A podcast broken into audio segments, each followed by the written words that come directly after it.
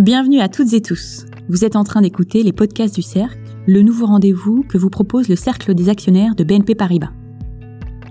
Si vous nous rejoignez aujourd'hui, c'est que sans doute, vous connaissez déjà bien le Cercle. Vous êtes très nombreux à avoir déjà participé à l'un de nos événements. Et je suis sûre qu'on a déjà parlé ensemble de peinture, de musique ou de cinéma, après une visite guidée au Centre Commun d'Aix-en-Provence, lors d'un concert de jazz au Sunset à Paris, ou encore à Cannes pendant la quinzaine des réalisateurs. Ces derniers mois, les occasions d'échanger se sont faites trop rares à notre goût. On a donc cherché un autre moyen de susciter des conversations autour de la culture. À travers les podcasts du Cercle, nous souhaitons vous faire découvrir de façon originale un artiste, une œuvre, une exposition, un lieu. Les thèmes des épisodes font tous écho aux événements auxquels nous vous convions ou auxquels nous aurions aimé vous convier. Et comme je vous l'ai dit un peu plus tôt, nous aimons les conversations. C'est pourquoi chaque épisode est composé d'une interview. Devant le micro, l'invité du jour. Cela pourra être un artiste, une conférencière, une directrice de cinéma, un organisateur de festival. Et derrière le micro, c'est moi, Marine, la voix du cercle. Ma mission est simple, lire dans vos pensées et poser les questions que vous vous posez sur le thème de l'épisode à notre invité. Maintenant que votre curiosité est à son comble, passons, sans plus attendre, au programme de l'épisode d'aujourd'hui.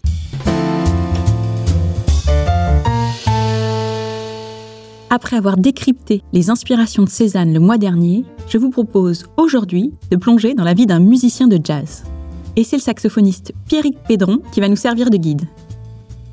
Plutôt que d'évoquer tout son parcours, nous avons choisi de nous concentrer sur un moment précis, celui de la préparation d'un nouveau disque. Pierrick est un musicien que nous apprécions beaucoup, et pas seulement parce qu'il est soutenu par la fondation BNP Paribas. En concert, il dégage une énergie folle. Si vous avez déjà eu la chance de l'écouter, vous avez sans doute aussi été bluffé par sa virtuosité. Avec son saxophone alto, il explore toutes les facettes du jazz, depuis les grands standards jusqu'aux déclinaisons contemporaines plus conceptuelles. Il aime aussi s'aventurer dans des registres où on ne l'attend pas, comme le funk, le rhythm and blues ou encore le rock. Pierrick prévoit de sortir non pas un, mais deux albums en 2021.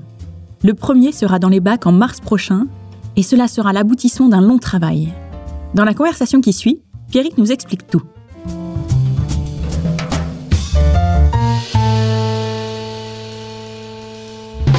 Pierrick, l'album dont on va parler pendant cette interview s'appelle 50-50 New York Session. Ouais. Comme son nom l'indique, vous l'avez enregistré à New York. Mhm. Alors pourquoi être allé jusqu'à là-bas Et est-ce que New York reste la mecque du jazz? Alors déjà, je vais faire un petit retour en arrière. C'est vrai que cet album-là, c'est aussi un travail de collaboration. C'est-à-dire que j'ai pas forcément décidé tout seul d'aller enregistrer à New York. C'est-à-dire que je me suis aussi fait influencer. Et c'est déjà une expérience. En 2006, j'ai enregistré un disque à New York. Donc j'avais déjà eu cette expérience. Et le, le fait de la possibilité de renouveler cette expérience, c'était pour moi quelque chose de très excitant. Donc j'ai travaillé avec un, un réalisateur qui s'appelle Daniel Ivinek, qui a été à la tête de l'Orchestre national de jazz pendant plusieurs années et euh, qui est un vieil ami de, de, de, de 30 ans. Et on avait décidé euh, d'enregistrer. Enfin, j'ai eu cette idée un jour de, de, de, de refaire un disque à New York. Voilà, je, je me suis dit qu'après avoir enregistré euh, le 50-50 euh, en France, parce qu'il y a deux albums, hein, il y a le 50-50 New York et le 50-50 Paris Session. Donc après ce, ce, cet enregistrement parisien, je me suis dit tiens, je ferais bien, je ferais bien un, un album à New York. Pour répondre à, à la deuxième question, la mecque du jazz, on va dire oui quand même. C'est l'endroit euh, qui respire le jazz profondément depuis tout le temps. C'est l'endroit où tous les grands jazzmen se sont, se sont fait connaître. C'est un petit peu le croisement de toute une époque où tous les musiciens de jazz se croisaient dans les clubs de jazz où on fait la réputation de de, de cette musique-là également et on fait connaître les grands grands clubs de jazz. Je pense par exemple au Village Vanguard qui est devenu très très connu à New York. Est-ce que vous pourriez nous parler un peu des musiciens avec qui vous avez enregistré? C'est des musiciens que je ne connaissais pas personnellement. Euh, Marcus Gilmore, euh, je vais commencer par le batteur, qui est un... Alors lui, on va dire que c'est un petit peu un enfant de la balle, puisque c'est le petit-fils du grand batteur de jazz Roy Haynes, qui était lui-même le batteur de Charlie Parker dans les années 40, 50. C'est quelqu'un que j'ai vu plusieurs fois en concert dans les clubs parisiens et et que j'ai écouté beaucoup euh, sur sur disque. Alors après, ces choix se sont faits un petit peu par goût, c'est-à-dire que je, Larry Grenadier, je le connaissais, qui est le contrebassiste, je le connaissais dans le trio de Brad Meldo, puisqu'il est aussi le contrebassiste de Brad Meldo. Sullivan Fortner, c'est un pianiste que j'ai vu plusieurs fois aussi à Paris, qui joue beaucoup et qui est l'ami de Cécile McLaurin, la chanteuse. Voilà, je voulais simplement euh, rassembler des musiciens que j'aimais beaucoup. C'est aussi simple que ça. On en a parlé avec Daniel Ivinec, on s'est dit que ce serait peut-être une bonne association et que on pourrait peut-être essayer de faire de la musique avec ces gars-là. On l'a vu, vous les connaissiez très peu avant de les retrouver en studio. Est-ce que vous étiez sûr que ça allait marcher entre vous, que vous alliez faire de la bonne musique? Pour être honnête avec vous, non, je n'étais pas sûr. Mais je pense que qu'on ne doit pas hésiter avec le risque dans cette musique-là. C'est-à-dire que ce qui fait la richesse et le bonheur de cette musique-là, qui est donc une musique basée sur l'improvisation, c'est la fragilité et la prise de risque. Et il ne faut pas forcément euh, vivre sur ses acquis et euh, faire les choses qu'on a déjà vraiment enregistrées, qu'on a pratiquées. Et il faut savoir euh, à tout moment prendre la parole d'une manière, pourquoi pas, inexploitée. Je me doutais bien que ça allait, ça allait se passer, euh, que ça allait bien se passer, mais humainement, je ne savais pas trop, ne les connaissons pas. Il se trouve que tout a été très limpide et cela s'est très très bien passé. Combien de temps il vous a fallu pour enregistrer cet album? Deux jours ont suffi pour enregistrer 11 morceaux. Moins que deux jours d'ailleurs, puisqu'on commence le matin à 10h et on termine vers 18h le premier jour. Et euh, le deuxième jour, on commence vers 10h et vers 16h, c'était terminé. C'est aussi la magie de cette musique-là, c'est qu'on est capable d'enregistrer en très peu de temps. Et comment ça se passe? Vous enregistrez les morceaux les uns après les autres tous ensemble? Ou alors chacun s'enregistre de son côté? On peut faire ces choses-là. On peut enregistrer euh, chacun de son côté dans des cabines. Mais on a pris la décision de d'enregistrer en live. En live, ça veut dire qu'on est tous, on joue tous en même temps, on joue tous dans la même pièce. Donc après, on n'a pas la possibilité de réeffacer une piste ou de se réenregistrer. C'est-à-dire qu'il faut refaire le morceau en entier avec tous les membres du groupe. C'était aussi un challenge. Et du coup, en moyenne, par morceau, il y a eu combien de prises? On va dire deux prises, hein, puisque sur certaines prises, on a eu besoin que d'une, et sur d'autres, trois. Vous avez enregistré cet album en janvier 2020. Hmm? J'imagine que vous aviez commencé à travailler sur ce projet bien avant. Oui. Qu'est-ce qui s'est passé avant la session d'enregistrement et comment vous l'avez préparé? Alors, à partir du moment où on met un projet en route, on se, on se fait des idées un petit peu, on a choisi des musiciens, on sait ce qu'ils sont capables de donner, de jouer, et on essaie de s'imaginer un petit peu quel pourrait être le contenu d'un album. Quel style de morceau on va écrire? Euh, est-ce que on va euh, écrire quelque chose de, très moderne, de pas trop moderne? Enfin, on se pose pas mal de questions. En ce qui concerne la composition, je n'y prends jamais en avance. C'est-à-dire qu'il me faut toujours une, une échéance. C'est-à-dire que je me dis, oh là là, dans deux mois, je pars à New York, il faut absolument que j'ai tant de morceaux. J'ai du mal à me dire, bon, bah voilà, aujourd'hui, je suis un peu tranquille, je vais composer un morceau, on verra bien. Non, je suis pas comme ça. Je suis, en matière de composition, je suis plus euh, dans l'obligation et, dans l'urgence. Donc les choses se sont faites. J'ai composé des morceaux, j'ai mis plusieurs idées sur le sur le papier. J'en parlais au réalisateur, donc Daniel, Daniel Ivinec. Et après, je me suis fait euh, aider par un, un, arrangeur qui est là pour peaufiner un petit peu les morceaux et puis pour euh, revisiter un petit peu les morceaux et donner un petit peu de sucre, si je puis dire, ou de sel, ça dépend. Et cet arrangeur s'appelle Laurent Courtaliac. Ok, donc tout a commencé à partir du moment où vous aviez programmé la session d'enregistrement. Oui, oui, c'est ça. C'est-à-dire que quand on a vu que c'était possible et qu'il y avait la disponibilité des musiciens, du studio, et ça c'est encore une fois le travail du réalisateur, on se dit que ça devrait se faire. On n'en est pas sûr à 100% puisqu'il y a, c'est quand même pas mal d'organisation, mais à partir de ce moment-là, ça met la pression pour ne pas perdre de temps, en fait, et pour entamer les, compositions. Les 11 morceaux de ce disque sont des compositions. Est-ce qu'il y a un fil rouge? Est-ce que vous avez des sources d'inspiration? Le fil rouge, c'était plutôt organiser à l'écoute quelque chose d'assez cohérent dans le dans le rythme. J'aime bien j'aime bien la dynamique dans dans l'écoute d'un disque. J'aime bien que ça soit pas tout le temps que des balades ou soit ou tout le temps des morceaux rapides.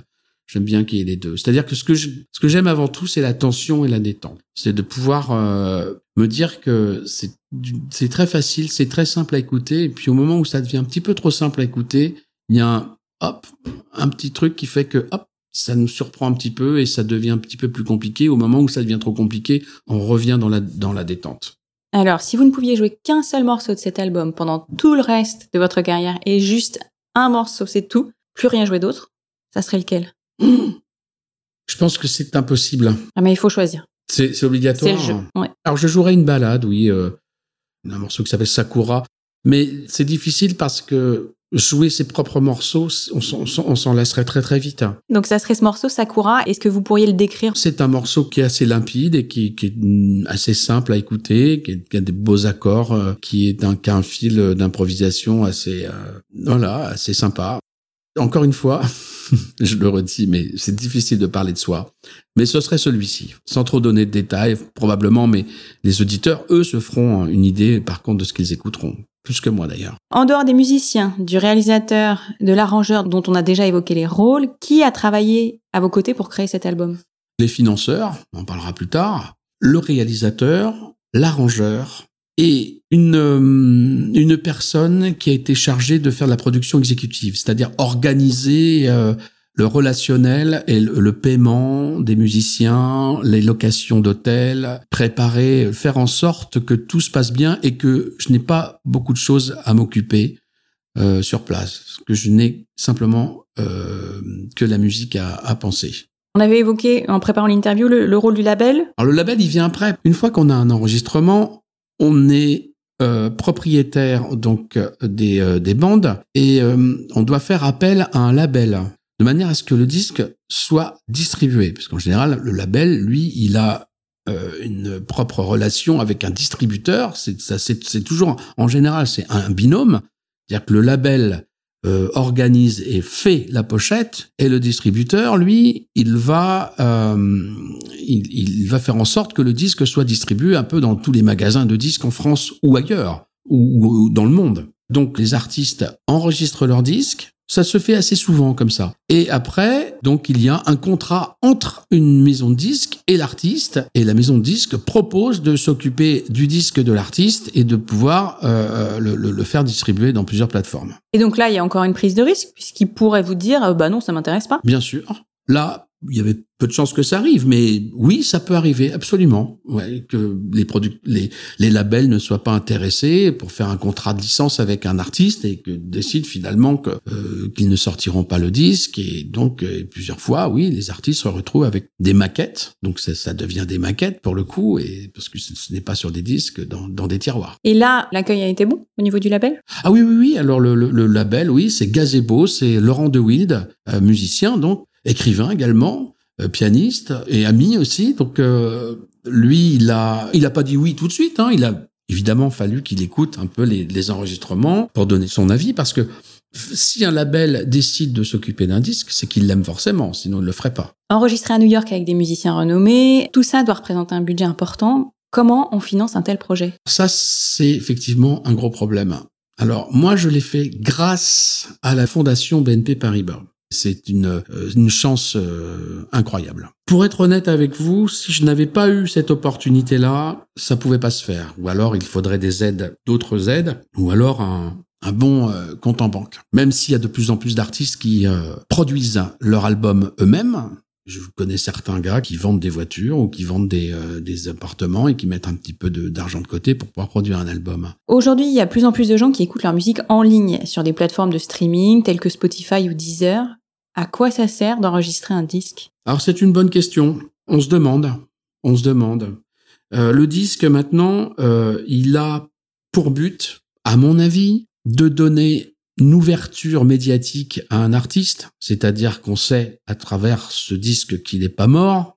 Quand je dis mort, ça veut dire qu'il est mort physiquement, ça veut dire qu'il est toujours euh, présent parmi tous les musiciens et qu'il continue sa carrière. Donc ça lui donne euh, l'opportunité d'avoir des des, euh, des articles dans des revues, en l'oc- en l'occurrence le jazz, dans, des revues euh, spécialisées ou, dans le meilleur des cas d'être diffusé un petit peu dans les radios jazz. Bon, faut dire ce qui est. Maintenant, le disque ne marche plus vraiment et c'est très difficile de vendre des disques. C'est-à-dire que maintenant, les gens n'achètent plus de disques. Mais on en vend encore à la sortie des concerts. Ça, c'est très important. Alors, du coup, on estime qu'un disque de jazz est un succès à partir de combien de ventes? Moi, je dirais maintenant, un disque qui se vend à 5000, 6000 exemplaires est un vrai succès. Ok, donc on croise les doigts pour celui-là. Ah, Absolument. Tous les auditeurs du podcast ne sont pas encore amateur de jazz, est-ce que vous auriez des recommandations pour ceux qui aimeraient découvrir cette musique? Il y a quelques albums, oui, que je pourrais citer en référence, qui sont probablement les plus beaux albums de jazz euh, qu'on ait pu avoir euh, jusqu'à présent. C'est le, le, grand disque de Miles Davis, euh, Kind of Blue, par exemple, qui est vraiment qui est vraiment d'une beauté euh, incroyable. Et puis surtout, en général, et moi, on me l'a dit plusieurs fois quand je quand je faisais des concerts, je crois que c'est un, un, magnifique euh, compliment qu'on puisse qu'on puisse faire à un musicien. C'est bon, habituellement le jazz c'est pas trop mon truc, mais quand je vous ai vu en concert, j'ai adoré. Ça me donne envie d'écouter du jazz, malgré cette période euh, vraiment extrêmement bizarre et pathétique. Dès que la possibilité vous en est donnée, allez vraiment écouter des musiciens en live. Ok, donc peu importe euh, le nom, s'il y a un, un, concert près de chez vous, on y va, c'est ça? Je pense que c'est la meilleure, c'est la meilleure façon de de, de, de, de, de se former au jazz et puis de se faire soi-même sa propre culture par rapport à ça. Et voilà, c'est terminé. J'espère que cette conversation avec Pierrick Pédron vous a passionné autant que nous. Et surtout, qu'elle vous a donné envie d'écouter du jazz. Il n'y a rien de tel pour adoucir des journées souvent un peu rudes en ce moment. Si vous voulez en savoir plus sur le parcours de Pierrick, le mieux, c'est d'aller jeter un œil à son site internet ou à son fil Instagram. Vous trouverez les liens dans la présentation de l'épisode. Avant de reprendre le cours de votre vie, pensez à nous envoyer un mail pour nous partager vos impressions sur cette conversation. Avec toute l'équipe du Cercle, nous sommes très curieux de connaître votre avis. Notre adresse email, c'est cercle.actionnaire avec un s bnpparibas.com.